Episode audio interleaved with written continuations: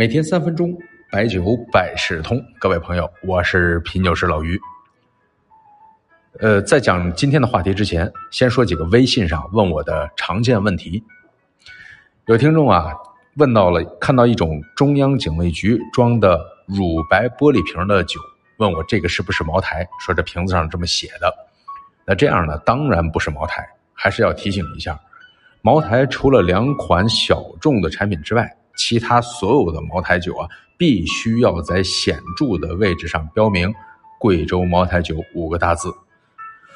中央警卫局的茅台呢是新铁盖，很神秘，也很少见，没有胶帽，没有特殊的标志。那么现在呢也不便宜啊，几几几万块钱了。还有一个问题呢是，平常呢看到了很多很便宜的酒。说执行的标准也是 GBT 幺零七八点二，啊，说怎么能这么便宜，还能是纯粮酒呢？这个标准啊，确实是清香型固态发酵的国标，也就是咱们经常说的纯粮。纯粮的价格确实是可以做到很低的，如果只是要求纯粮，那五十元啊，甚至是更低都是可以的。当然呢，从平均的价格水平来说。酱香的成本一般是高于浓香，再高于清香。清香的成本相对是在几种香型中比较低。咱们之前呢也讲过其中工艺的差别。那么即使是纯粮，其确实它的成本是可以非常低啊，甚至呢我也知道有的酒厂在这类酒上甚至是在赔钱卖，为的什么呀？为的市场份额。然后呢，你买了之后，以后再做客户的升级，再在互联网的语言当中，这叫。流量产品，但是呢，话说回来，纯粮酒一定就好喝吗？那纯粮对于咱们节目的听众，那是一个基础的要求。好吧，先说这两个有代表性的。今天呢是到了深圳鹏城啊，现在呢，这个深圳呢也是从经济社区变成了中国特色的社会主义先行示范区啊。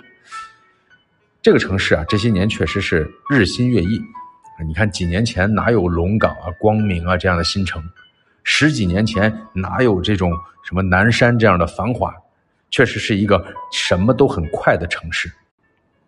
他喝酒的文化也是汇聚了各地的色彩，有早年喝老金威的，有商务喝茅台的，有时尚年轻人泡酒吧的，也有大排档就着烤生蚝喝珠江的，红的、白的、羊的、皮的都有。有一次啊，一位深圳的老兄拿着酒杯跟我说：“喝了就是深圳人。”还弄得我都差点喷了。人那句话叫做“来了就是深圳人”。深圳呢，由于这种文化的多元，似乎没有太多定式的酒习俗，但是呢，很多深圳的影子融入了酒文化当中。你看深圳有哪些标签啊？可能有的人说年轻有活力啊，但是呢，呃，很多人的感受啊，就是。大家的目的很明确，那在深圳就是为了赚钱。当然，赚钱呢不是拜金主义，不是个贬义词，因为目的很明确，来深圳就是为了赚钱。大家很真实，不避讳。所以你到饭馆里吃饭，你就经常听到隔壁酒桌商量啊如何搞钱。这个在国内城市中很有特色。而且我朋友告诉我，在深圳喝酒啊，一般见不着划这个划拳啊、行酒令的啊，说没那功夫。而且呢，天南海北各地也很难统一起来，所以呢都不划拳。除了谈论赚钱的酒局，那还有一些呢，就是，呃，在酒桌上回忆当年的这个奋斗历程。那你像真正来深圳的，有权有势的来深圳发展的都是少数，更多的呢都是有勤奋啊、有想法、能吃苦的年轻人。因为社会深圳社会的文化可能更公平。一千九百万的人口，只有二百三十万是本地人，那来了都希望在这儿能赚到钱啊，出人头地。所以呢，多多少少都有一些奋斗史。而这个时候呢，酒就是很好的载体。一个酒樽，一群朋友，成功的忆往昔峥嵘岁月，不成功的那骨子里面也有着“但愿老死花酒间，不愿鞠躬车马前”的那种劲儿。哎呀，深圳啊，总的来的还是比较少，这是一点感悟。对与不对，与各位呢做个分享。